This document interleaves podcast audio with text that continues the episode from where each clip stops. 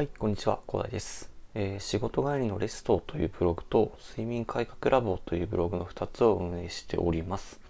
毎月約1100人の方に見ていただいております。いつもご覧いただいている方、ありがとうございます。この番組ではですね、そこで培った知識をもとにですね、あの日々忙しいビジネスマンの皆様の生活をちょっと豊かにできるような情報を発信していきます。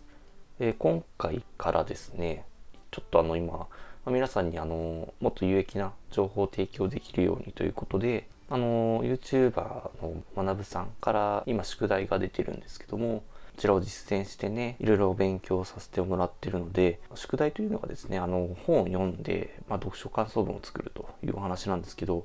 まあその読んだ本のところでね、日々ね、読み進めるにつれてね、役立つ情報がもうたくさん出てくるので、あのまあそこの中の話をしていきたいなと思って、まあその読んでいく中で、あのすごい重要だなと思ったところを随時発信していけたらなと思っております。では、あの、最初にですね、あの、昨日こんな感じのつぶやきをしています。え学ぶさんの宿題読んでいる、えー7つの習慣で学んでいることということでですね。まあ、あの、引き続き読み進めますということで、昨日つぶやきをさせていただきました。この7つの習慣というのがですね、あの、えっと、生活していく中でね、なんか習慣について話しているのかなという感じで思ったんですけど、結構なんか著名な方もこれ見られていてですね、なんかいろんな、なんか簡約ということでですね、なんか完全版みたいな感じで紹介されてたんですけど、まあ、いろんな方からのコメントがすごかったですね。まあなんかそんな感じの人生観があるというところで、なんかまあ期待して今読んでるんですけれども、もうすでにちょっと私の方では人生観が変わりそうでですね、まあちょっとまだ読んでるだけで、実行、まだ実行できてないのでね、えっと、まだちょっとあの完璧には変わってないというところなんですけど、ただ考え方はだいぶ変わりましたね。とりあえずですね、今日読み進めている中ではですね、あのパラダイムシフトの重要性について、まあ、ちょっと軽くお話ししていけたらなと思います。その、そのパラダイムシフトというところが重要な理由としてはですね、あの、よく本の中では、あの、正しい、えっ、と、地図ということでね、あの、まあ、表現されてるんですけれども、あの地図が間違っているといつまでたってもゴールにたどり着けないというところでですね正しい地図を持つことによって大きな変化を遂げられるというお話があるんですね、まあ、例えばということで中でまあ一番そのパラダイムシフトって重要だなと私が印象を受けた話がですねあのちょっとざっくり紹介するとですねあの電車の中にあの子供が子供を連れた父親がですね、まあ、入ってきて、まあ、座ったと。父親が隣に座ったというところなんですけど、まあ、お子さんがですね、まあ、電車の中で騒いじゃってるみたいなんですね。なんかもうすごい子供みたいだ、みたいですね。あの、なんか、挙句の果てには、あの、他の人が読んでる新聞とかをなんか破っちゃうみたいなことまでしてたぐらいの騒ぎようだったみたいなんですけど、まあ、それであの電車の中の人たちがだんだんイライラしてきてですね、まあ、その筆者の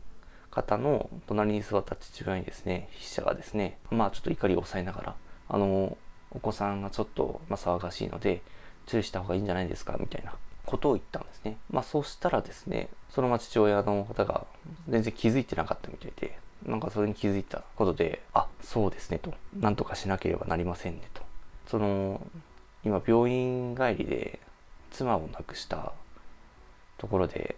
子供たちも、まあ、心の整理がついてなくて、みたいな、どうしたらいいんでしょうねみたいなことをおっしゃったらしいんですね。もうそれで、その筆者の方の、まあ、見方というか、パラダイムシフトが起こったんですよね。今までその子供が騒いでいるっていうことでしか見てなかった、言うなればその筆者からの視点、見方でしかなかったものがですね、その背景を、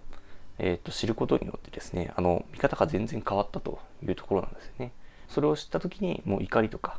何もなくて、全く違う見方で子供たちを見るようになったというところね。まあ、つまりですね、あの、まあ、そのパラダイムシフトということで、あの、私たちが見てる世界っていうのは、自分がありのままの世界を見ているっていうふうに錯覚していてですね、本当は自分の中のレンズを通して、あの、自分の中のそのパラダイム、自分の見方でしかですね、世界を見てない方が大半であるというところがあるんですよね。で、あの、ちゃんとしたその自分のそのパラダイレンズを通して世界を見ているということを自覚していないと結局その自分の考ええー自分のレンズを通した世界しか見ていないのでなかなか依存した状態になってしまうと。例えばですね、私の例で言うとですね、まあ、会社で、まあ、あの、まあ、会社で結構、なんでしょうね、仕事がうまくいかないっていうなった時に、あの人が、えー、っと、ちゃんと仕事をしてくれないからだ、みたいなことを、まあ、思っちゃったりするんですけど、まあ、結局ですね、それは、あの、他人に依存しているだけであって、何かしら自分が行動すれば解決できることなんですよね。その、自分で解決する自分から動いてないのにその他人に責任を求めるっていう行為自体がですねそのまず依存している状態であると。自立していない。考え方が自立していないということですね。その自分の内面にあるなんかインサイドアウトっていうみたいなんですけど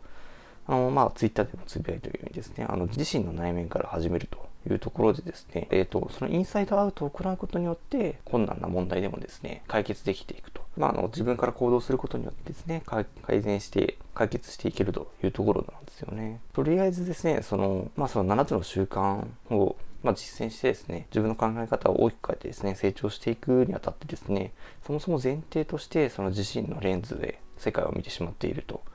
であの他人に依存するんじゃなく他人と言いますか依存するんじゃなくてちゃんと自立してとあの相互にですね理解し合ってで相互依存という状態に持っていく必要があるよっていうことであの前提としてですねあの本をあのそこまでちょっと読んでいったのでまああのこの考え方っていうのはね、まあ、まだちょっと序章な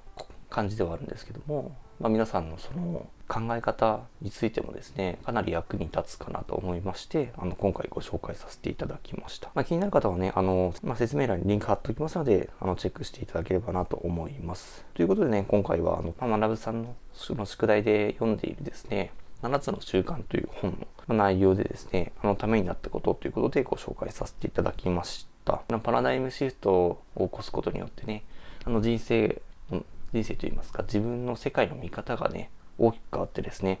で正しい地図を持つことによってあの大きく成長していけるものになりますので、まあ、皆さんもぜひね正しい地図をゲットするためにですね、まあ、あの今後ねあの何回かに分けて私が読んだ中でね貴重だなと思ったものをですねあのご紹介していけたらなと思いますのであのラジオを聞いてねざっくりと内容を把握する感じでもいいかなと思いますが、まあ、ぜひねあのちょっと気になる方はですね、あの、7つの習慣の本、あの、まあ、買っていただいてね、あの、そんなに高く